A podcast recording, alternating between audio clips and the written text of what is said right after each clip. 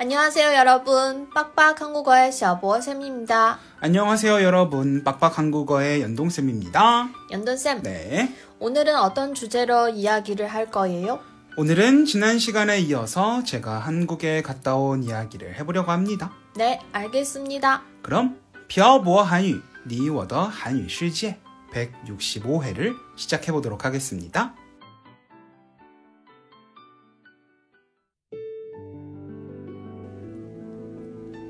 跟朴博学韩语，请在淘宝搜索店铺“朴博韩语”查看课程详情。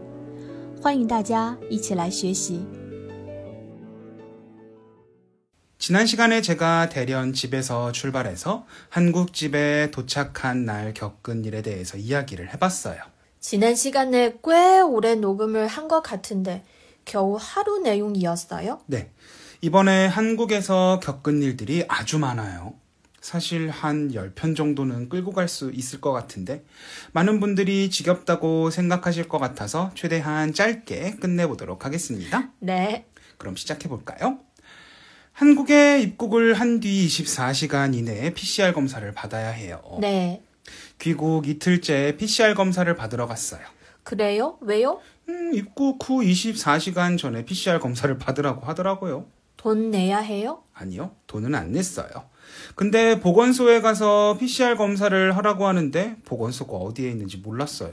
인터넷으로 찾아보면 되잖아요. 그쵸. 중국이었으면 아주 쉽게 찾았을 거예요. 한국 사람이 한국에서 길을 못 찾으면 안 되죠. 보통 한국에선 카카오 맵을 쓰는데 제가 한 번도 안 써봤거든요.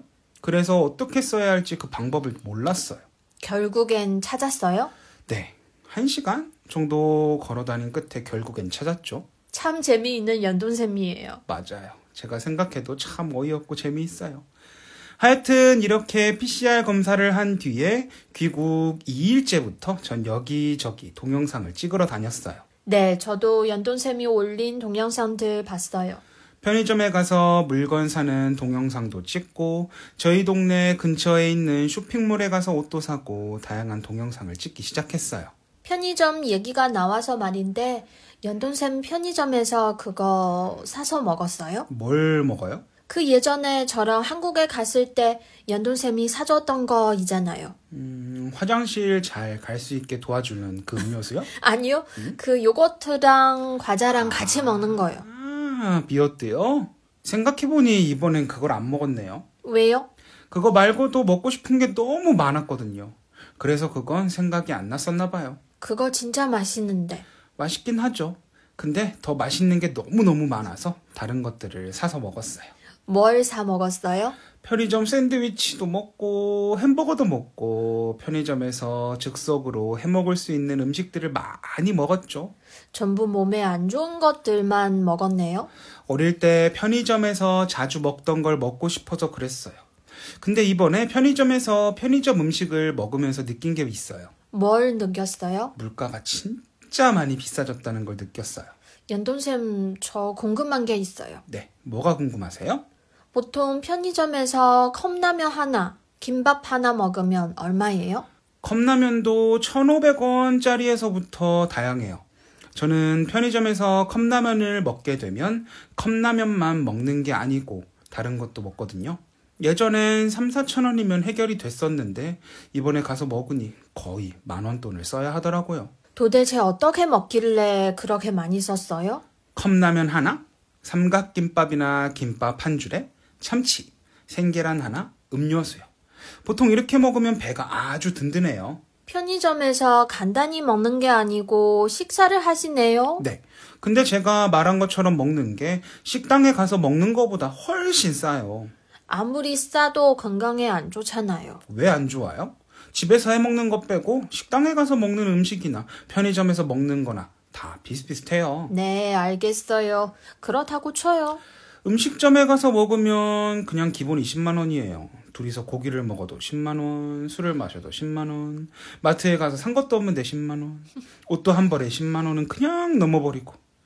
이게 예전에는 10만 원이라는 돈의 액수가 엄청 크게 느껴졌는데 이번에 한국에 가니까 10만 원이 그냥 기본 화폐 단위인 것처럼 느껴졌어요. 전 예전에도 한국 물가가 비싸다고 생각했었어요. 맞아요. 그때도 비쌌는데 지금은 더 비싸졌어요. 한국에 여행을 가려면 돈을 많이 벌어야 돼요. 네, 한국에 가서 살고 싶어도 돈이 없어서 못 살 것 같아요.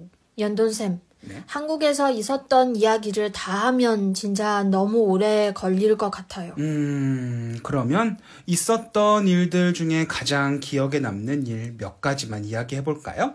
네, 그러는 게 좋을 것 같아요. 네, 이번에 한국에 간 가장 큰 이유는 8월 20일에 있었던 시험 때문이었어요.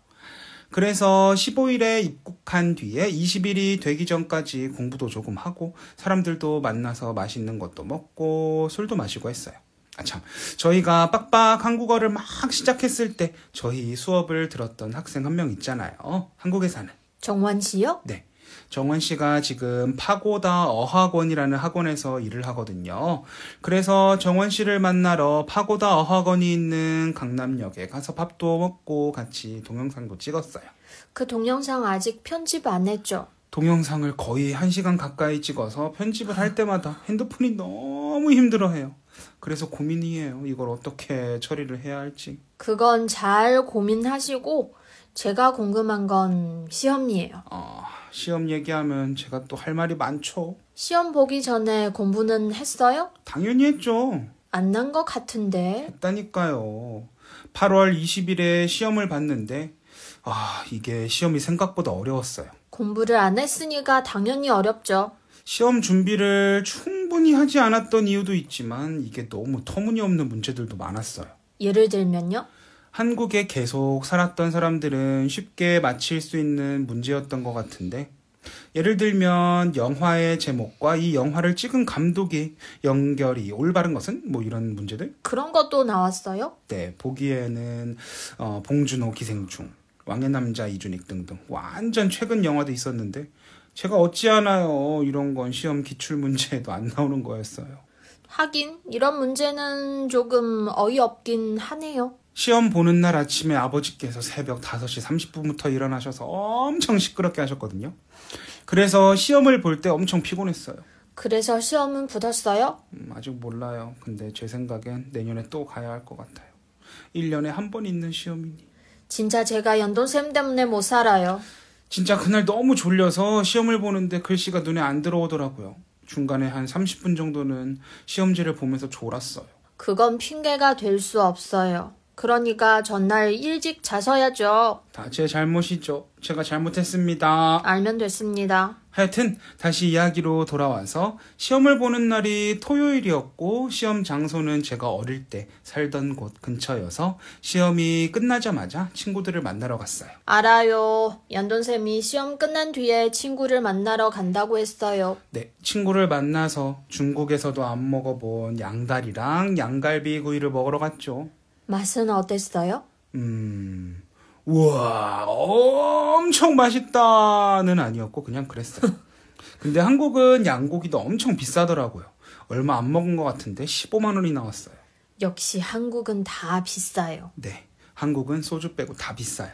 저녁이 되고 친구들이 한둘씩 모이더라고요. 그래서 같이 참치회도 먹고 술도 마시고 노래방도 갔죠. 술 엄청 많이 마셨죠? 네, 엄청 많이 마셨어요.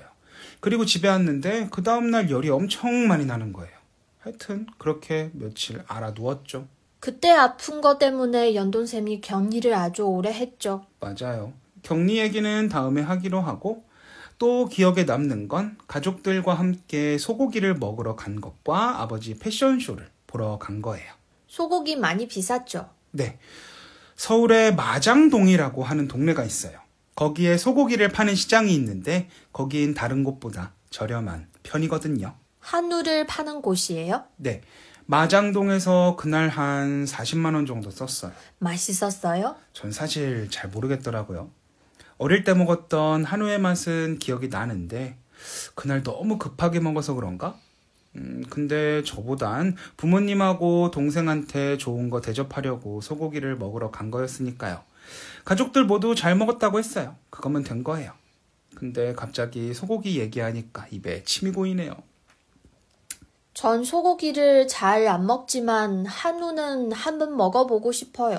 같이 한국에 가면 꼭 먹으러 갑시다. 네, 알겠습니다. 그리고 중국에 오기 이틀 전에 아버지께서 명동에서 패션쇼를 하신다고 하셔서 가족들하고 명동에 갔어요. 근데 연돈쌤, 이거 시간이 너무 길어졌어요. 그러네요. 이거 한국에서 있었던 일들을 신나게 얘기하다 보니까 시간이 이렇게 된지도 몰랐네요. 그럼 아버지 패션쇼 이야기는 다음 시간에 해볼까요? 그게 좋을 것 같아요. 알겠습니다. 다음 시간에는 아버지 패션쇼부터 제가 중국에 돌아오기 전 있었던 험난한 여정, 그리고 중국에 돌아와서 있었던 더욱더 험난한 여정에 대해서 이야기를 해볼게요. 네, 그래요. 오늘은 저의 귀국 이틀째부터 중국에 돌아오기 직전까지 이야기를 해봤습니다. 한국에 있으면서 재미있는 일들이 많았는데 시간 관계상 이야기를 다 못한 것 같아서 조금 아쉬워요. 그래도 어쩔 수 없죠. 시간 관계상 이야기를 다 못 드려서 진짜 너무 슬프네요. 근데 한국에서 있었던 일들보다 중국에 돌아와서 일들이 제 기억엔 더 많이 남아요. 다음 시간엔 중국에 돌아온 뒤에 있었던 일들을 이야기해 주실 거죠? 네, 진짜 돈 주고도 못 사는 경험을 했으니까요. 그럼 오늘 내용은 여기까지 해볼까요? 네, 연돈쌤 오늘도 수고하셨어요. 네, 태태 씨도 수고하셨어요. 오늘은 제가 3년 만에 귀국한 뒤에 있었던 일들을 간략하게 이야기해봤습니다.